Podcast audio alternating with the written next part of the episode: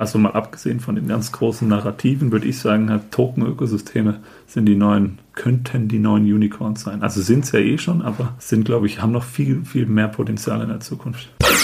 In der heutigen Folge spreche ich mit Maximilian Gutsche, auch bekannt als Mr. Tokenomics. Und wie sein Name schon sagt, ist er ein Tokenomics-Experte, designt, analysiert Token-Ökosysteme und wir werden dementsprechend heute auf die Fragen eingehen, was Tokenomics überhaupt sind, warum sie so wichtig sind und wie man ein Token-Ökosystem designen oder auch analysieren kann. Und wenn du schon mal ein, auf einen Shitcoin reingefallen bist oder dich wunderst, warum alle NFT Web 3 Projekte jetzt irgendwelche Token rausgeben oder du vielleicht selbst für dein eigenes Startup, für dein eigenes Projekt ein Token rausbringen möchtest, dann ist die Folge auf jeden Fall genau richtig für dich. Sicher nicht die einfachste Kost, aber deswegen nicht weniger wichtig, also wirklich wichtiges Thema und wir ja, touchen ganz, ganz viele Grundlagen. Also ohne weitere Vorrede, let's go! Hallo und herzlich willkommen beim NFT und Web3 Insider Podcast. Der Podcast, in dem du erfährst, warum NFTs die Zukunft und nicht nur bunte Bildchen sind, was gerade im NFT-Space so abgeht und wie auch du einsteigen und von NFTs profitieren kannst. Ich bin Fabian, aka Captain Kazoo und gemeinsam mit meinen Interviewgästen zeige ich dir, was mit NFTs alles so möglich ist und welche spannenden Menschen und Projekte es da draußen so gibt. Lass uns gemeinsam in diese verrückte Welt eintauchen. Let's go!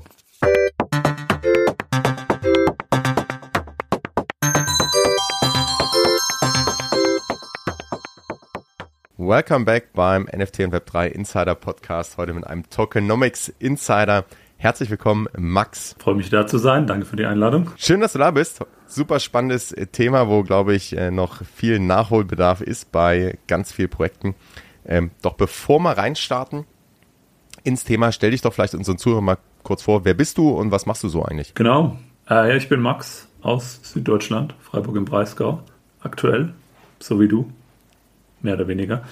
Ähm, genau. Ich bin seit 2017 im Kryptobereich und habe hauptsächlich am Anfang habe ich relativ viel Geld in Shitcoins investiert und das auch verloren.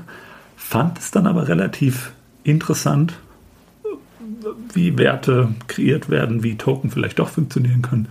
Und bin dann so ja, in Tokenomics reingekommen. In Token Design war dann immer mal mehr oder weniger engagiert dabei, immer mal mehr oder weniger investiert. Und ähm, genau eigentlich seit so ja, ein bisschen mehr als einem Jahr oder so. Ähm, oder seit Anfang dieses Jahres mache ich das auch professionell also Tokenomics Design. Ich habe jetzt zwei GameFi-Projekte, da waren ein paar DAOs dabei, also so Investment-DAO-Themen und ähm, ja, jetzt ähm, kommen eventuell noch so, so ReFi-Themen, also Regenerative Finance und ähm, Nature-Based Solutions. Da bin ich auch Ecota beigetreten, sau coole so coole Initiative. Genau, und ähm, aktuell ist es der wilde Westen und im Bear Market kommt, ist es natürlich tatsächlich sehr viel angenehmer, Tokenomics zu machen, weil nicht ständig jemand kommt und von dir das zehnte Axie Infinity bauen will. Ja, absolut. Ich glaube, es ist auch ein äh, guter Einstiegszeitpunkt, äh, wenn man dann mal alles durchmacht und merkt, hey, das äh, es gibt schon eine Berechtigung für irgendwie Tokenomics oder warum man da Modelle verwenden sollte und auch mal schauen sollte, was passiert, anstatt einfach nur zu sagen, hey, wir haben hier einen coolen Token, wir haben hier Magic Internet Money und ähm, den kriegst du jetzt. und alle freuen sich und dann freuen sich immer nicht mehr. Exakt. Dann lass uns doch mal, bevor wir da jetzt so schon schon mit Beispielen arbeiten und ähm, sagen, warum das wichtig ist, was ist, was ist denn, was heißt denn überhaupt Tokenomics? Ja, also was ähm, was bedeutet das? Kannst du vielleicht mal so eine kleine Definition geben und ähm, vielleicht auch dann so im Anschluss sagen, warum das so wichtig ist. Also aus deiner Sicht und äh, vielleicht auch so aus deiner Erfahrung. Klar, also ich, ich habe mir eine eigene Definition zurechtgelegt. Ich würde sagen, dass Tokenomics die Wissenschaft ist, wie man durch Incentivierungsmechanismen Akteure in dezentralen Netzwerken koordiniert. Es ist natürlich. Okay, nochmal, nochmal langsam. es ist natürlich. Das, aber, das ist aber gut, aber der, der, der ist sehr viel, der, der ist nicht so einfach, aber ich finde ihn gut. Also Wissenschaft macht schon mal Sinn. Das heißt, ich, ich beschäftige mich wirklich wissenschaftlich und analytisch damit, wie ich. Wie, wie ich Akteure, Benutzerinnen in einem dezentralen Ökosystem, Netzwerk ähm, koordiniere. Und zwar durch Incentivierungsmechanismen, weil der Unterschied zu Web 2 ist ja, in Web 2 habe ich jemanden, der die Regeln vorgibt. Eine Plattform, da gibt es eine klare Interaktion. Es gibt klare Regeln, wer da mitmachen darf. Das kann ich sehr klar definieren. In Web 3 habe ich das nicht, weil ich diese zentrale Stelle nicht habe, die sagt, okay, du kannst das, das und das machen und das ist alles. Jetzt habe ich Akteure, die in, in viel dynamischer miteinander interagieren können. Und deswegen brauche ich Incentivierungsmechanismen, über diese Tokens, um die Leute dahin zu koordinieren, wo ich sie haben will, um das zu machen, was sie sollen. Also um etwas zu erstellen, etwas zu entwickeln, eine Transaktion zu machen, äh, Liquidity providen, weiß der Geier was. Genau. Also diese Token sind nichts anderes als ein Koordinationsmechanismus im, im Endeffekt. Und es, genau, da ist ja das Warum schon mit drin. Ich brauche diese Incentivierung, wenn ich ähm, als wenn ich ein bestimmtes Ziel verfolge oder ich möchte vielleicht auch die, ähm, das gemeinsame Ziel ähm, da einfach fördern. Und ich glaube, wenn man es jetzt mal ganz abstrakt sieht, so aus meiner Sicht ist ja so ein, so ein Bonusprogramm ähm, oder so, so Meilenprogramme sind ja auch nichts anderes. Ne? Da möchte ich ja, da habe ich zwar eine zentrale Einheit, aber da möchte ich Nutzer ja auch incentivieren, irgendwie äh, im Zweifelsfall mehr zu kaufen. Und bestenfalls haben die aber auch wirklich ähm, dann einen Nutzen davon, wenn sie diese Punkte, Meilen, wie auch immer sammeln. Und ich glaube, da könnte man manchmal vielleicht auch mehr Wissenschaft äh, ranbringen, als einfach nur zu sagen, hey, du kriegst, äh, du kriegst drei Punkte, wenn du, wenn du 10 Euro ausgibst und fünf Punkte, wenn du 20 Euro ausgibst. Ähm, aber genau darum geht's ja, oder? Wo, wo ist, also bei Tokenomics und warum ist das wichtig, geht es darum, dass du mit Tokenomics etwas etwas ermöglichen kannst, was eine einzelne Person sonst nicht reich ermöglichen kann. Also Liquidität bereitstellen, Milliarden von Liquidität ist sehr unwahrscheinlich, dass es nur ein einziger, dass es nur eine einzige Nutzerin schafft. Deswegen brauche ich ein, kann ich damit mit, mit, mit, mit Tokenomics praktisch ein, ein, riesiges, ein riesiges Netzwerk an Leuten ähm, genau orchestrieren und koordinieren, um eben diese Liquidität zu schaffen oder nicht zu schaffen. Genau, also es geht eigentlich immer grundsätzlich darum, kann ich Leute, also ich will, die einzelne Person im Ökosystem ist nicht unbedingt interessant, sondern ich will die Leute dazu bringen, zu koordinieren und das können halt 10, 20, 100 Millionen sein. Im Endeffekt ist es egal, wenn das Token-Ökosystem funktioniert, kann ich all diese Leute ähm, orchestrieren, koordinieren, um etwas zu tun, was, die, was der Einzelne nicht kann ganz zentraler Punkt. Kannst du dafür mal ein, ein Beispiel geben? Ein möglichst einfaches Beispiel, wo man sagt, okay, vielleicht so ein Investmentclub beispielsweise, wo ich sage, okay, da gibt es dann eben das Incentive, damit wir alle gemeinsam ähm, dort ähm, ein gewisses Ziel verfolgen. Ja, zum Beispiel, also wenn man zum Beispiel, ich meine, ähm, ich glaube für deine Audience sowas wie Pleaser da oder sowas. Pleaser da hat, glaube ich, auch einen Token und wenn du dann natürlich als große Community eine riesige Kunst kulturell signifikante Kunstsammlung ähm, anschaffst und die dann in den Treasury packst und das von einem, und da hast du dann einen Token, der sagt, okay, du kriegst einen Token dafür, dass du keine Ahnung, gute, gute Kunstobjekte findest und du kriegst einen Token dafür, dass du die irgendwie, dass du da rein investierst und du kriegst einen Token, weißt du für all diese, für alles, was, ähm, was diese Kunst, Kuration und Sammlung, alle Aktivitäten, die da drin sind, dann kann ich das natürlich als einzelne Person machen ist aber natürlich viel krasser, wenn du so einen ganzen DAO hast von ultra guten, mega, mega intelligenten Leuten, die halt die, die, die, die, das können und im Endeffekt bist du halt natürlich mit einem kleineren Anteil, aber du bist natürlich Teil eines viel größeren Systems. Genau ist das so wie Axie Infinity Play to Earn allein zu machen, das macht keinen Sinn. Oder also allgemein Play to Earn Game, immer abgesehen davon, wie nachhaltig sie sind oder sowas. Aber du brauchst ja du, du, brauchst ja, dass jemand anderes da irgendwie Geld reinschießt, sonst kriegst du keine Rewards zum Beispiel. Und das ist auch was, was nicht allein möglich ist. Das heißt, wir gucken eigentlich, ich, ich versuche immer zu Web 2 so eine Analogie zu machen, äh, neue Verhaltensweisen und neue, neue Assets praktisch auf, keine Ahnung, auf, auf YouTube konntest du plötzlich ein Video hochladen und das, das hat man vorher nicht gemacht. Oder bei Uber bist du mit, Leuten irgendwie, mit fremden Leuten gefahren. Das heißt, dieser diese, diese Fahrt bei Uber war irgendwie so ein neues Asset, eine neue Supply Unit und das hat irgendwie ein neues Verhalten kreiert, dass ich plötzlich bei fremden Leuten penne, bei, in, mhm. bei Uber mit fremden Leuten und das hat ja riesige Milliardenunternehmen erschaffen.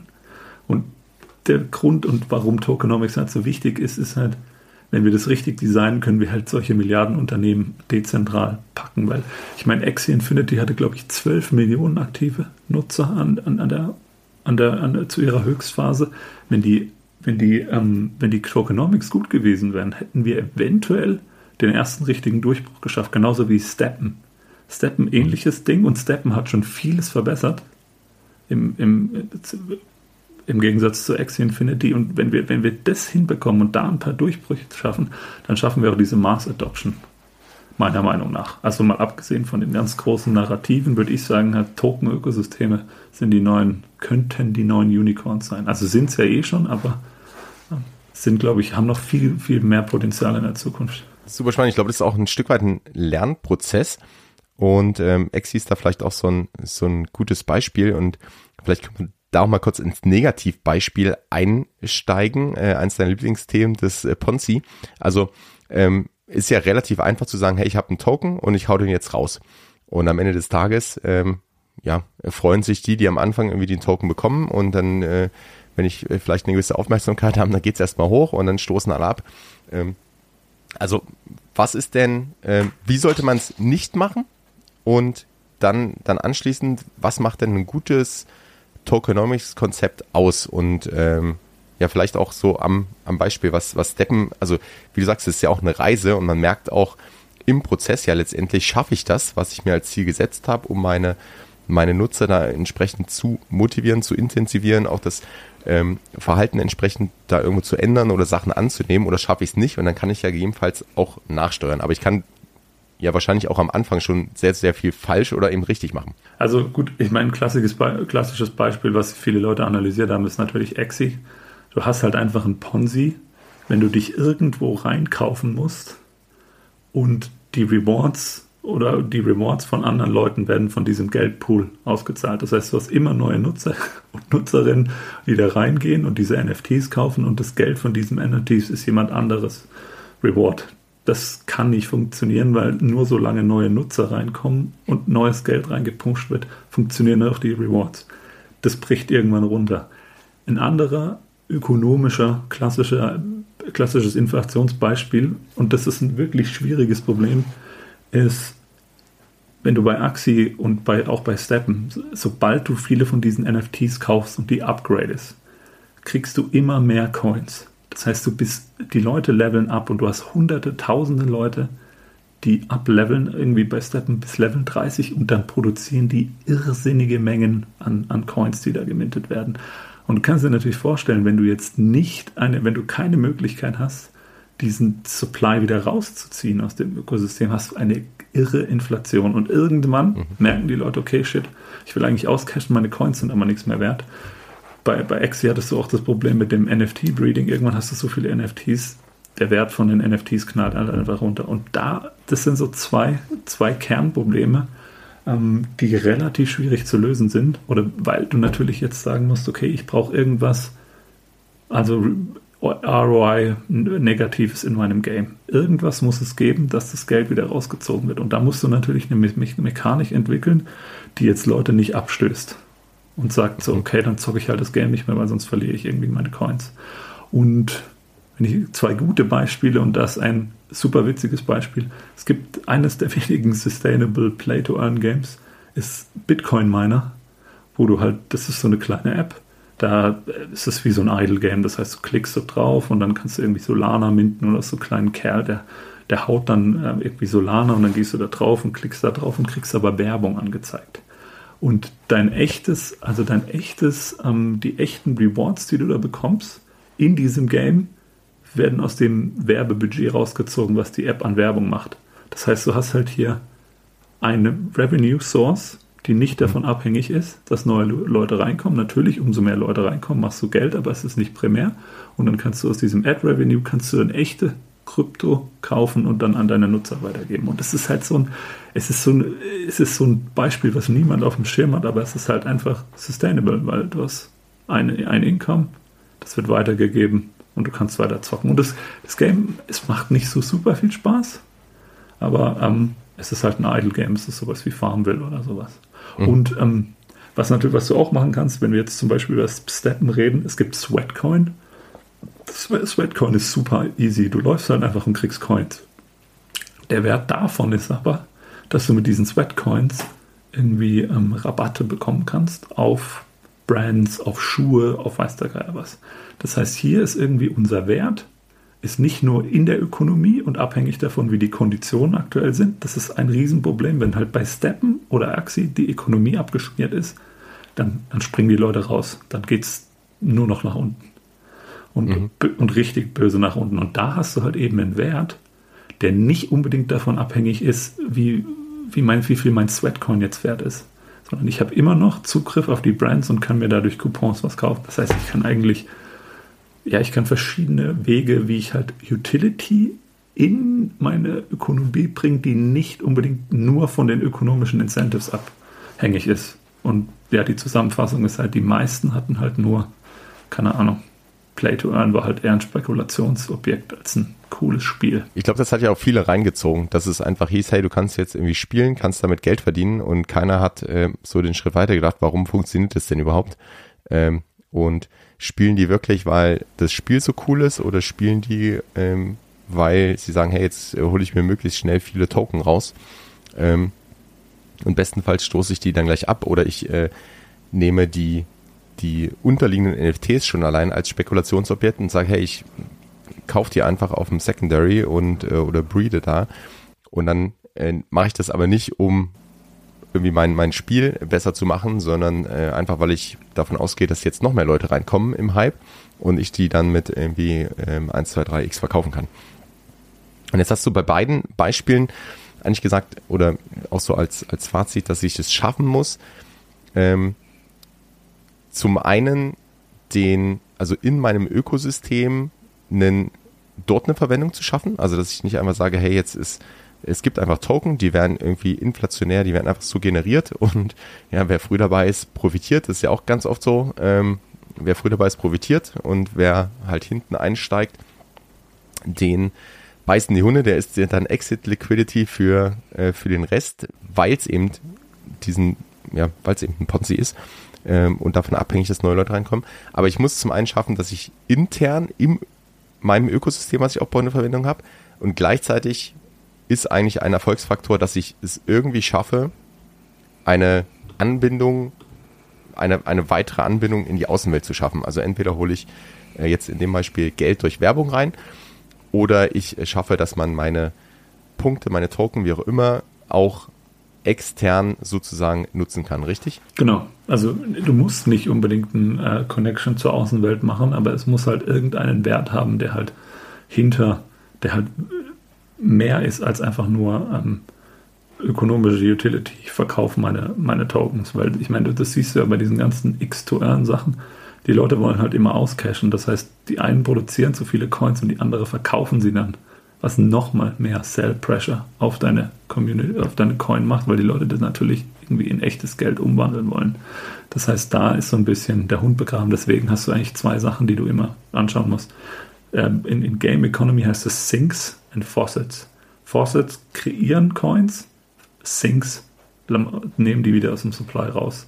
was wir jetzt zum Beispiel in Game Economies machen, ist, wir simulieren das und überlegen uns, okay, keine Ahnung, wir, wir haben zum Beispiel so ein Zombie-Game, was wir gerade entwickeln, ist auch Play to Earn. Da, zum Beispiel jetzt, es gibt so einen Breeding-Mechanismus für Zombies und da müssen wir halt schauen, wie viele Zombies werden gebreedet, was hat das für eine Auswirkung auf die Gesamtökonomie, ähm, wie viel kostet es, die zu upgraden, wie schaffen wir es, dass, dass wir für die Zombies zum Beispiel Supply aus den Coins wieder rausziehen und so weiter. Das heißt, eine Variable in diesem Ökosystem hat Einfluss auf ganz viele andere Variablen. Und das auszutesten und zu simulieren, ist ein zentraler Part von so Tokenomics, von einem Tokenomics-Prozess. Das macht man meistens eher so ein bisschen, ich würde sagen, so zwei Drittel im Prozess überlegt man sich dann, okay, lass uns mal anschauen, ähm, ja, wie unsere, wie unsere Ökonomie gestresst testet werden kann gegen einen Mhm. Ein, Satz von KPIs und Metriken. Was ist denn, wenn das jetzt schon weiter hinten ist, was ist denn so vielleicht, welche Fragen sollte ich mir am Anfang stellen? Also wenn ich jetzt ein Projekt habe und darüber nachdenke, irgendwie einen Token auch einzuführen oder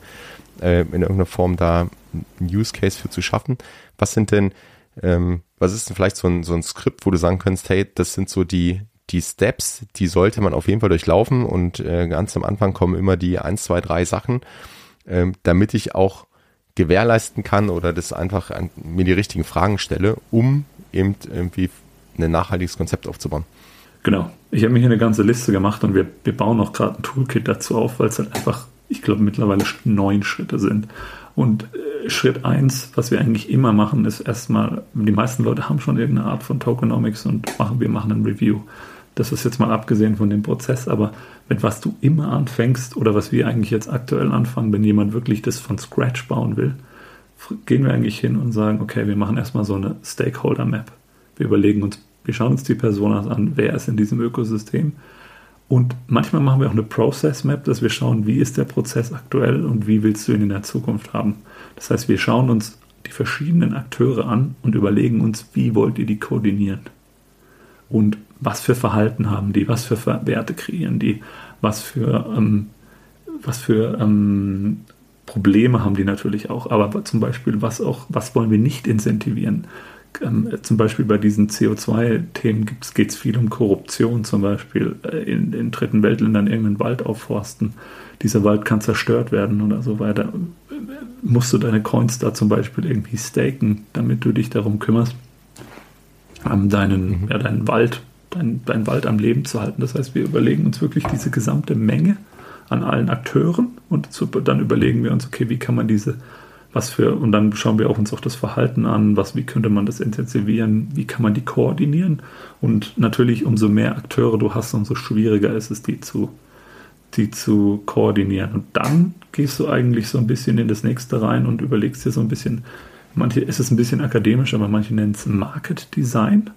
Das heißt, du willst dir überlegen, wie soll mein Markt jetzt funktionieren? Wie, wie wird Matchmaking betrieben? Wie kommt das Geld vom Investor zu, dem, zu demjenigen, der den Wald aufforstet? Wie werden diese CO2-Zertifikate ähm, verifiziert und kommen dann wieder zurück? Und wie kann ein Corporate, also man überlegt sich so diese ganze Wertschöpfungs, ich würde Wertschöpfungsnetzwerk sagen. Und dann überlegst du dir tatsächlich meistens ein paar Modelle dazu. Das heißt, du überlegst dir, okay, was für Tokens brauche ich da? Brauche ich Utility, Payment, Investment, Governance und so weiter.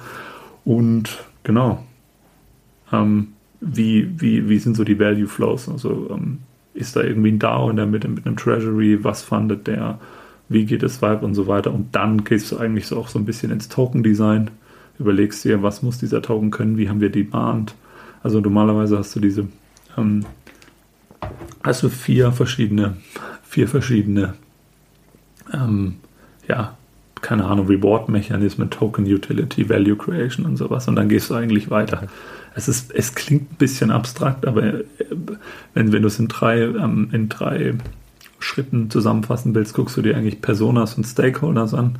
Du guckst dir an, wie du die koordinierst. Du guckst dir an, welche Token du brauchst, um sie, um sie zu koordinieren. Und na, im Idealfall schaust du dann gleich an, schaust du dir irgendein Modell aus, was dir am besten gefällt, und dann simulierst du das mit gewissen KPIs um, und definierst natürlich auch diese KPIs, um zu sagen, okay, meine Ökonomie, wir testen jetzt Inflation, Preisstabilität und so weiter und danach gehst du halt eben in solche Sachen wie ein Token Launch, wo mint ich das Ding, was für ein Launchpad brauche ich, Initial Supply, Distribution und so weiter. Genau, das war eigentlich leichter als der erste, der erste Part.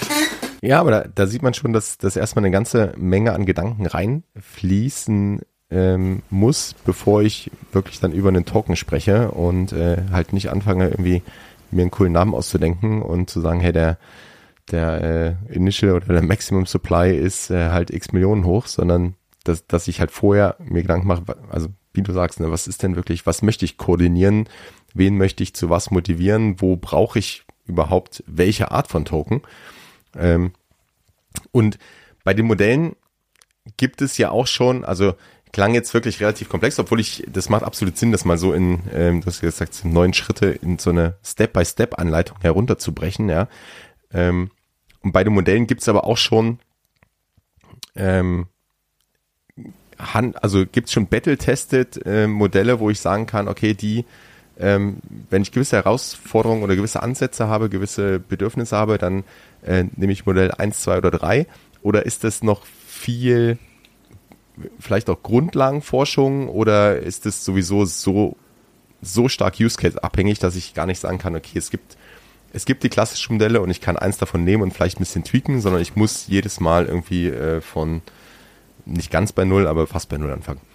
Ich tendiere eher zum, zum letzteren Punkt. Das heißt, unser Ansatz ist tatsächlich wirklich so, deswegen machen wir das ja auch mit diesen Stakeholdern, diesen Personas. Wie soll der Markt funktionieren? Wirklich so First Principles Approach. Weil es funktioniert halt, man hat so viele, also es gibt so viele Exi-Halbklone, die alle das gleiche Problem haben, aber halt irgendwie 20% in die Richtung gehen und 20% in die andere. Und keine Ahnung, wenn du jetzt auch DeFi-Protokolle siehst, da gibt es schon eine Menge Innovationen, die halt auch davon gekommen sind, weil die Leute ihre Tokenomics, also ich weiß nicht mehr, wer das gesagt hat, aber irgendjemand hat gesagt, die Innovation in der Token, in den Tokenomics ist fast so groß wie die Innovation in dem Protokoll selbst. Das heißt, ich würde eigentlich klar, also es gibt so, natürlich gibt es so ein bisschen so einen Standardansatz und es gibt so ein paar Best Practices, aber ich würde eigentlich fast bei allen Sachen immer von, von Scratch starten. Außer jetzt bei DAO Tokenomics zum Beispiel, weil DAO hast du halt immer ein Treasury und deine Community, ähm, die in irgendeiner Weise Wert kreieren muss, der dann wieder in den Treasury rein, rein, rein muss und dann irgendwie Mehrwert für alle bietet. Aber mehr, es gibt so ein, also sicherlich hat man so ein paar mentale Modelle im Kopf, aber wenn du mhm. wirklich, wenn du wirklich ein erfolgreiches Startup machen willst und das von Grund auf bauen willst, dann würde ich wirklich jedes Mal mir überlegen, sind meine Grundannahmen richtig? Und mhm. die will ich dann noch testen. Hast du ein gutes Beispiel, also eins, wo du sagst, ähm, so in letzter Zeit, hey, da hat ein Projekt das richtig gut gemacht, weil eben viele Sachen bedacht wurden, weil auch irgendwie die Mechanismen so hinhauen, dass ich ähm, diesen, diesen Nutzen schaffe, die, die Spieler auch entsprechend dann incentiviere oder auch koordiniere ähm, und gleichzeitig das irgendwie schaffe, dass ich den, ähm, dass ich da nicht inflationär einfach Token produziere, sondern äh, gleichzeitig den, den äh, Supply auch irgendwo reduzieren kann, ohne dass es ähm, ja, dann zum, zum völligen Crash kommt. Ja, also sowas wie Ethereum ist natürlich so der Klassiker. Ähm, weil da hast du natürlich, du, biet, du durch die Tokenomics von Ethereum kannst du eben diese Smart Contract Plattform in Zukunft das Settlement Layer auf der Internet kannst du natürlich anbieten. Dadurch, dass du jetzt hast du mittlerweile Staker und so weiter, Validator. Und das heißt, du hast ein Netzwerk von Leuten, die diese Sicherheit für diese dezentrale Plattform erstellen durch diese Tokenomics. Und ähm, ja, das ist ein riesen Koordinationsmechanismus, der dezentral ist. Bitcoin würden sogar manche Leute sagen so, äh, da gab es so eine Debatte, ob das, ob das in Zukunft noch Sinn macht, gerade mit den Energiekosten und die Kosten, wie in Zukunft Blocks gemintet werden. Das heißt, so gute Tokenomics zu evaluieren ist gar nicht so einfach, weil du viele verschiedene, ähm, viele verschiedene praktisch Dimensionen hast. Mhm. Und du musst dir natürlich auch so klassische Business-Dimensionen anschauen. Es kann natürlich sein, dass das Ding von der Tokenomics-Perspektive einigermaßen gut funktioniert, aber wenn es natürlich keine Revenue oder so macht, würde ich jetzt behaupten, dass es nicht unbedingt gut funktioniert. Genau.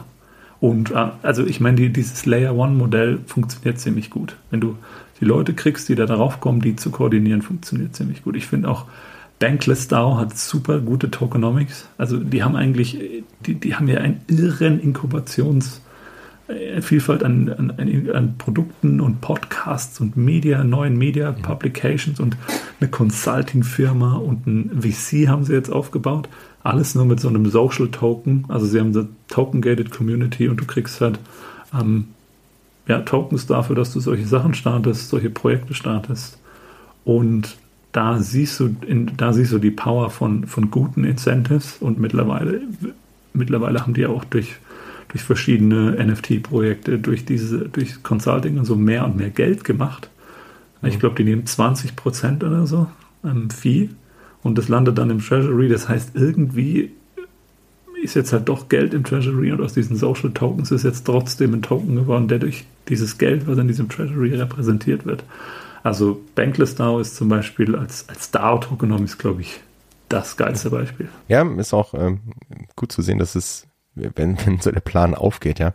Ähm, ich glaube, bei anderen, also jetzt, ähm, ich gab es ja erst die, die Aptos-Blockchain, die die mit ganz neu, die ganz neu gestartet ist und eigentlich die Chance hatte, da auch äh, viel, viel richtig zu machen. Da gab es aber auch viel Kritik, weil eben äh, das irgendwie nicht ganz durchsichtig war, wie jetzt eigentlich die, die ähm, Token-Mixer sind. Kann, hast du da eine Sicht drauf? Also würdest du sagen, die haben es eigentlich voll verkackt oder würdest du sagen, hey, nee, die haben schon, schon viel richtig gemacht, aber irgendwo irgendwann halt kleine Stellschrauben. Ich würde sagen, das Hauptproblem ist halt, wenn sich so A16Z und sowas hinsetzt, Chris Dixon und so, die sagen, okay, Leute, wir, wir, wir, wir kaufen nur 10% unserer Tokens und ähm, wir schauen auch, dass irgendwie diverse Gruppen und so weiter an diese Tokens kommen und yo, mehr Community und bla bla bla und dann kriegst du sowas, wo die Allocations so erstmal komplett so erst, äh, die ersten paar Tage war da ja komplett nichts und man wusste überhaupt nicht, wie das war. Das heißt, wenn du was, ähm, wenn du was, ähm, genau, Insider Allocations und sowas, richtig wichtiges Ding, wenn ich mir was anschaue.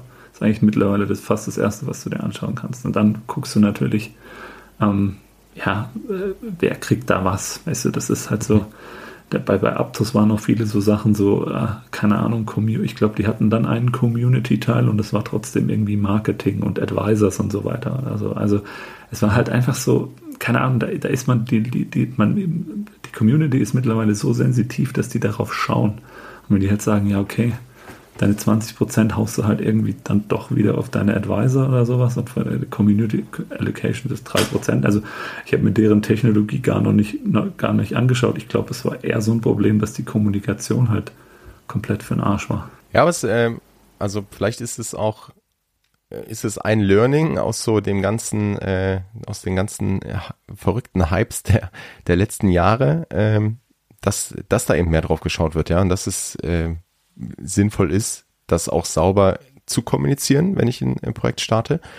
Ähm, oder andersrum mir auch da die Gedanken zu machen, wie ich das Ganze, wie du es vorhin gesagt hast, einfach in, in den Schritten wie ich es auch machen möchte und wo ich auch sehe in der Vergangenheit, hey, es gibt Best Practices, ähm, die funktionieren ganz gut und es gibt halt Sachen, die haben vielleicht nicht so funktioniert. Ähm, und ich hoffe mal, dass das auch so ein Learning ist, was nachhaltig ist, was da bleibt, wenn wir in, in den nächsten Bullrun sind und dann kommt hier der, ähm, kommt der nächste Wonder Token raus, dass ähm, die Leute da ja einmal ein bisschen, bisschen mehr drauf schauen. Wenn ich jetzt als Investor also mal die, die andere Seite vom, vom Tisch. Wenn ich jetzt als Investor oder als Nutzer sage, hey, ähm, keine Ahnung, ich habe entweder habe ich ein NFT und die starten jetzt irgendwie eigen, starten eine eigene Token. Ja, also hier Ape von, von den, ähm, von Yuga Labs oder so.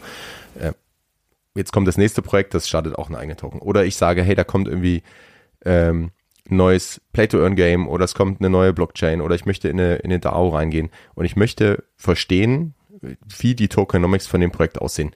Hast du da auch so ein paar Tipps oder vielleicht auch so ein paar ähm, Sachen oder so, so ein Framework, auf das ich schauen kann, was ich mir, was ich mir unbedingt anschauen sollte ähm, und worauf ich achten muss, damit ich eben auch irgendwie eine Einschätzung zu einer Einschätzung kommen kann? Ja, also eins der zentralen Dinge, wo wir aktuell dran arbeiten, ist eben so ein Tokenomics Evaluationsframework. Es hat allerdings auch ungefähr 110 Fragen oder so. Das heißt, wenn du da wirklich tief einsteigen willst, ist es auch ein bisschen Arbeit. Das Ding ist, was wir tatsächlich, die, oder ich muss, ich muss selber nochmal drauf schauen, die drei, oder die, wir haben neun, neun Dimensionen. Einmal Ökosystem, alle Evaluationen, da schaust du dir die ganzen Teilnehmer an, die Value Proposition, was sollen diese Teilnehmer machen? Wenn ich dir, klar, bei den Ethereums und so weiter der Welt, da findest du die Teilnehmer raus, aber was ich schon oft gesehen habe und gerade auch in der Beratung, wenn die Leute nicht wissen, was ihre Teilnehmer machen sollen, ist das Projekt meistens kacke. Das ist so, das ist so ein großer Red Flag, wenn du nicht weißt. Also die, die einen haben so eine Coin gelauncht, haben irgendwie 4 Millionen Market Cap gehabt und haben gesagt, ja, wollen jetzt ein Ökosystem aufbauen. Da habe ich die gefragt, ja, Leute, was machen eure Teilnehmer eigentlich? Und dann haben die gesagt, ja, das sind entweder Entwickler und Collector und wir haben hier einen NFT-Marketplatz und so. Das heißt, Transparenz und ein guter Durchblick, was diese Leute eigentlich machen sollen und wie du die koordinieren willst, ist da zentral. Und mhm. ähm, was wir sonst noch haben als Dimension sind Token Design, natürlich Supply, Demand anschauen, was es da für Sachen gibt, also Circulating Inflation, also Monetary Policy, Liquidity auch natürlich. Wenn du wenig Liquidität hast, kannst du gerugpulled werden, was natürlich auch nicht geil ist. Und ähm, Supply Control, also diese Sinks and Faucets wieder. Und mhm. ähm, Demand hat ähm, meistens entweder Utility, Narrative oder Governance. Das sind so drei zentrale Dimensionen, weil du, du merkst in, in Krypto halt auch unglaublich, wenn du so ein Narrativ reiten kannst und da irgendwie der Narrativleader sein kannst, Killer. Das ist richtig mächtig. Und ansonsten, klar, was du angesprochen hast, ähm, die nächste wäre Growth und Sustainability. Das heißt, ich schaue mir an, ist das Ding sustainable, ist es ein Ponzi, wo kommen die Rewards her, die ich meinen Leuten eigentlich gebe? Kommen die von anderen Nutzern? Werden die, kaufen die sich irgendwie ein?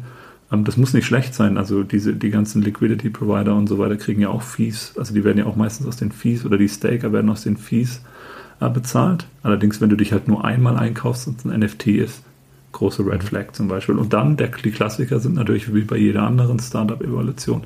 Business Model, machen die Leute Cash und sowas wie Team Culture, Community, wie gut ist die Community, ähm, was für Investoren hat das Team, Erfahrung. Dann als letzter Punkt natürlich noch Technologie, da musst du ein bisschen drauf schauen. Es kann richtig geile Tokenomics sein, aber vielleicht ist es auf einer Blockchain gebaut, die keine große Community hat. Kann ein bisschen gefährlich sein. Und der ganz große Punkt, ähm, der letzte und der ist eigentlich fast der wichtigste, ist History. Das heißt, wie, wie läuft es historisch? Solana-Gründer haben über jeden Scheiß gelogen. Die haben 20 Millionen Coins irgendwo gefunden, haben gesagt, oh sorry, unser, ja, die, ja, die haben wir, die mussten wir irgendjemandem leihen und sowas. Also diese Unehrlichkeit, die Intransparenz.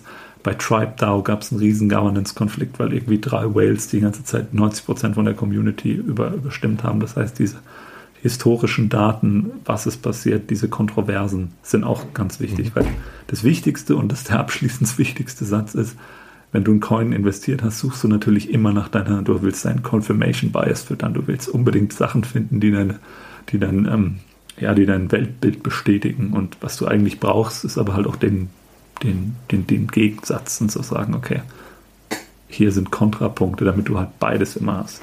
Genau. Also, neun Dimensionen sitzt. Wir veröffentlichen das Ding auch und machen da wahrscheinlich einen Kurs, damit ähm, freier Kurs für unseren DAO. Wir machen einen Token Researcher DAO wahrscheinlich. Und ähm, da kann man das dann lernen. Und es wird nicht leicht, aber ich glaube, es ist ziemlich geil, wenn man es dann kann. Weil wenn man mal so ein 100x-Token evaluieren kann, klingelt's. ja, auch. Also jetzt, jetzt hier schon die, die, die Promise. Ich glaube, ich bin sehr gespannt auf eure ähm, Tokenomics im, in der DAO. Nee, aber mal ernsthaft, ich glaube, dass von den neun Dimensionen, die du gerade aufgezählt hast, äh, wahrscheinlich das allgemeine Verständnis von Tokenomics so, so eine bis zwei Dimensionen sind. Ne? Also klar, was die meisten Leute noch irgendwie ähm, dann machen oder verstehen, ist sich anzuschauen, hey, wohin geht denn die, was ist denn die Allokation ähm, initial? Was, also was ist Supply? Wie, wie ist so der, der Schedule ähm, und wohin gehen die und wie wird es allokiert? Und ich glaube, dann hört es ganz oft schon auf. Und ähm, jetzt merkt man aber, hey, das ist, das ist ja nur ein ganz, ganz kleiner Teil davon. Also spielt sicherlich auch eine Rolle, aber das ist, wenn der Rest nicht stimmt und wie du sagst, so die, ähm, sobald ich eine Historie habe, die mir schon einiges sagen kann, oder ich einfach sage, hey, das grundlegende Businessmodell ist schon totaler Quatsch. Also das kann gar nicht funktionieren.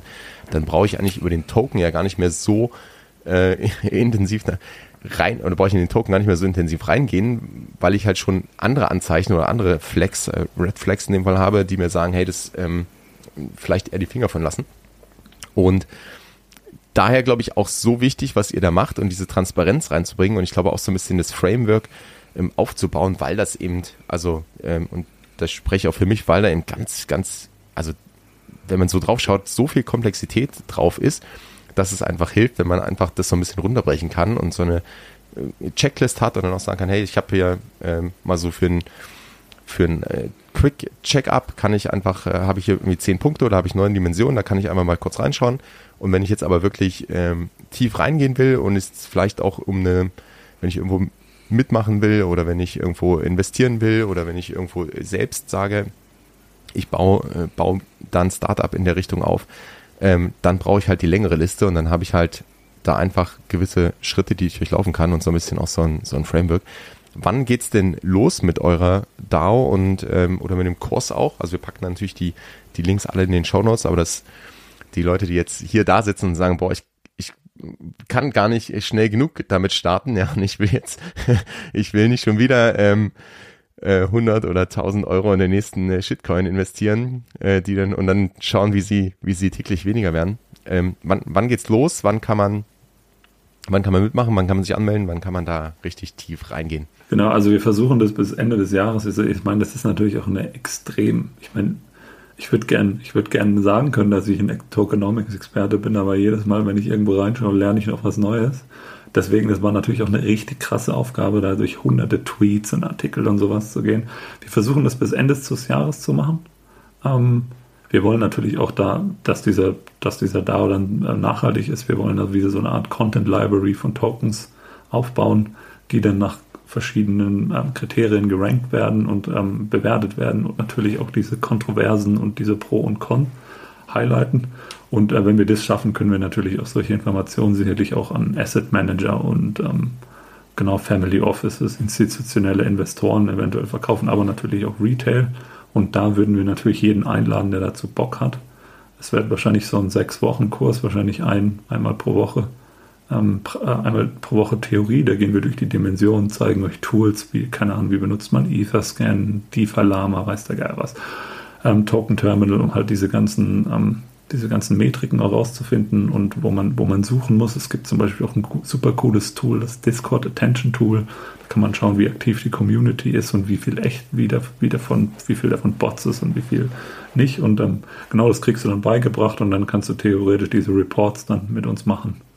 Und ähm, genau, ich würde auf jeden Fall, wenn die Leute richtig viel Bock haben, sollen sie mich einfach auf LinkedIn adden und dann packe ich sie auf die Liste und dann zeige ich ihnen mal eine Beta-Demo-Version, weil wir uns aktuell natürlich überlegen müssen, wie viel wollen wir davon bauen und natürlich als, mhm. als, als Produktmanager und so würde ich, würde ich natürlich immer am wenigsten bauen, aber ähm, ja, dieser MVP-Gedanke bei sich selbst anzuwenden, ist natürlich immer schwieriger. Ja, da ist dann auch, äh, das sind dann andere Bias am Start. Aber ich glaube, also wir haben jetzt einen echt ganz guten Einblick bekommen, was Tokenomics sind, was äh, die auch ausmachen und dass es eben nicht nur darum geht, hey, es gibt einen Token, der hat irgendwie einen, einen Maximum Supply und, und das war's dann. Ähm, und ich glaube, dass da jedes Projekt sich ähm, wirklich mal selbst challengen äh, kann und sagen kann, hey, wie, wie machen wir das denn gerade?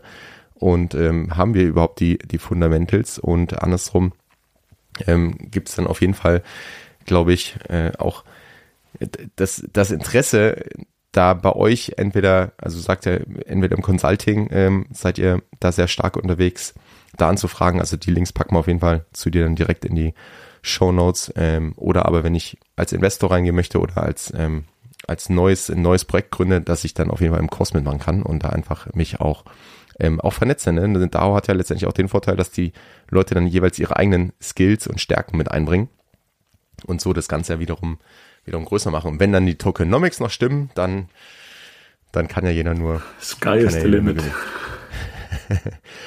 ähm, ich fand einen, einen richtig guten Tipp, was du vorhin auch schon gegeben hast, ist auch so selbst, sich selbst mal zu, zu challengen oder ab und zu mal die, die andere Seite einzunehmen, den, den Kritikerhut aufzusetzen und nicht da unterm Confirmation Bias nur die Sachen zu suchen, die irgendwie meine Sicht bestätigen. Wenn du jetzt aber zum Abschluss ähm, unseren Hörerinnen noch einen anderen Tipp geben kannst, ähm, kann, kann alles sein, kann Tokenomics bezogen sein, kann ganz allgemein äh, Live-Advice sein. So, was würdest du, was würdest du äh, unseren Hörern und Hörern mitgeben? Ähm, ich glaube, ich meine, das ist immer schwierig, aber ich würde ähm, ich würde versuchen, Leuten zu folgen, vor allem auf Twitter oder so weiter, weil Twitter ist halt einfach ein bisschen technischer und tiefgehender, ähm, dass die Leute generell tiefer in die Themen reingehen sollen, weil ich habe ich meine, ich arbeite jetzt in, die, in diesen GameFi-Projekten und ich, jetzt habe ich ein paar gute GameFi-Projekte gesehen und jeder, jeder der, der mir sagt, okay, NFTs in Games macht nur dann Sinn, wenn du die neuen Games, wenn du die Games anders aufbaust. Das heißt, dieses ganze, es gibt immer so 80, 90 Prozent von diesem Mainstream-Gelaber, das ist immer dasselbe. Und so, so, ja, okay, NFTs in Games sind ein No-Brainer, wo ich sage, so Alter, für 95% macht es überhaupt keinen Sinn, ein Schwert von The Witcher zu Oblivion drüber zu nehmen mit dem Balancing und so. Das ist komplette Grütze. Und es gibt meistens so, findet die 5 bis 10 Prozent der Leute, die euch wirklich halt den tiefen Shit geben können, weißt du? Das ist, das ist genauso bei, genau, ist es bei Tokenomics, bei gut, bei DeFi ist es noch ein bisschen was anderes, weil DeFi ist einfach irgendwie komplex und tiefgehend und so weiter, aber es gibt so viel, es gibt so viel generischen Müll, der immer nur irgendwie die News und so weiter aufbereitet und so und aber das nie in Frage stellt. So, keine Ahnung alle sagen immer, ja, wir müssen jetzt die, die NFT-Game-Community irgendwie educaten, wie geil NFTs sind. Und die sagen sich halt, äh, verpisst euch mit euren komischen ähm, Lootboxen und euren Mikrotransaktionen, schafft einen richtigen Wert. Und es ist halt so, es ist ein bisschen so eine Echo-Chamber, dass alle sagen, ja, oh, das wird jetzt mega geil und so weiter. Und es gibt aber auch Projekte, die halt wirklich so hingehen und sagen, okay, wir müssen unsere Spiele komplett anders aufbauen. Grundsätzlich. Und dann können wir irgendwie NFTs in Games so verwenden, dass die Spieler das auch richtig cool finden. Das heißt, der eine baut, das eine Beispiel ist zum Beispiel, die bauen so ein richtiges Game-Universum auf und fangen mit so einem kleinen Game an, wo du NFTs minden kannst und mit gewissen Elementen kombinieren kannst und so. Und das ist richtig cool und hat einen richtig coolen Anwendungsfall. Und darauf kannst du dann Games bauen, wo du dann von diesen Games, keine Ahnung, es gibt irgendwie ein, ein Rollenspiel und ein Racer-Game und so weiter und da kannst du dann deine Assets mitnehmen und die aufleveln und die miteinander kombinieren und hast dann Synergien zwischen dem einen Game und dem anderen Game und sowas muss man finden und nicht immer nur den, ja, den, den Mainstream, die Mainstream-Sülze sich konsumieren. Ich glaube, das ist mein, ähm, ja, mein zentraler. Ja, da, ja, sehr gut. Die kritische Sicht äh, ist, ist glaube ich, ganz oft angebracht, gerade wenn, wenn wir immer das Gleiche und einfach mal zu hinterfragen, wo, wo was wirklich Sinn macht. Und es gilt ähm, sowohl für, für Token als auch äh, für NFTs und das gilt ja eigentlich für alles. Also, dass ich erstmal frage, hey, warum, also auch so ein bisschen First Principle Thinking, dass ich sage, warum denn überhaupt, ja? Und ist das jetzt wirklich, macht das wirklich Sinn oder ist es einfach nur gerade irgendwie Mainstream und cool, das, das irgendwie zu machen? Klassiker. Da hätte ein Beispiel hätte ich noch zum Beispiel, Tokenisierung von Real Estate oder äh, die Leute wollten alles tokenisieren, Diamanten und Gold und so weiter. Und klar, vielleicht bringt es ein bisschen mehr Liquidität am Markt, aber zu viele Leute zerbrechen sich den Kopf darüber und keiner hat es irgendwie so richtig gepackt. Oder den Killer-Anwendungsfall und vielleicht müssen sich halt manche Leute auch mal eingestehen, Alter, der, der Anwendungsfall ist nicht so geil, wie wir gedacht haben. Also das, ich glaube, in unserer Industrie ist es ein echtes Problem, dass die Leute zu lange an irgendwas rumsitzen und sagen, okay, das ist jetzt, das wird's, das ist ein No-Brainer, das muss kommen. Und im Endeffekt, ja, kommt es dann nicht. Wie, wie mit Supply Chains und, und Blockchain und Tokens und so weiter. Also gibt so vieles. Ja, oder es braucht halt Zeit und äh, ich muss dann wirklich diesen diesen Mehrwert erstmal äh, erkennen, ne? Oder muss auch die Basis, die Grundlagen haben, dass ich da wirklich Mehrwert mit schaffen kann und nicht nur einfach ähm, das das gleiche Beispiel gilt ja auch für die Digitalisierung. Also wenn ich irgendwie vorher einen Scheißprozess hatte ähm, und jetzt digitalisiere ich den, dann habe ich einen digitalen Scheißprozess. Ja? Also es ist ja ähm, im Ende das Gleiche, da gab es ja auch immer so, hey, wir digitalisieren jetzt alles und jetzt tokenisieren wir alles. Ähm, von daher, ja, es wird alles besser, es wird alles gut. Aber man kauf, muss optimistisch bleiben. Kauf, kauf kritisch, kritisch, optimistisch. Ah, der ist gut, der ist, den nehmen wir mit.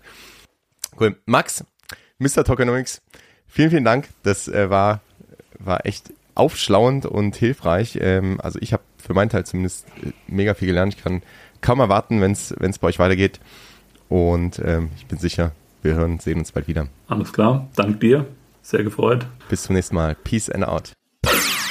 Du kennst das bereits. Dieser Podcast dient der Information, der Inspiration, der Weiterbildung, ein wenig der Unterhaltung. Aber es ist keine Finanzberatung. Das Einzige, wo ich dich beraten kann, ist zu deinen Podcast-Einstellungen. Wenn du jetzt in Spotify oder Apple, iTunes, wo auch immer du diesen Podcast hörst, in die Einstellung gehst, kannst du den Podcast direkt abonnieren und verpasst keine Folge mehr. Außerdem freue ich mich riesig, wirklich riesig über Bewertungen. Das heißt, lass mir gerne eine Bewertung da und schau auch unbedingt in den Show Notes vorbei. Hier findest du zum einen den Discord-Server von Ben und mir, die NFTX Lounge, wo wir uns in einer kleinen und feinen Community zum Thema NFTs austauschen. Ansonsten hören wir uns in der nächsten Folge. Bis dahin, Peace and out.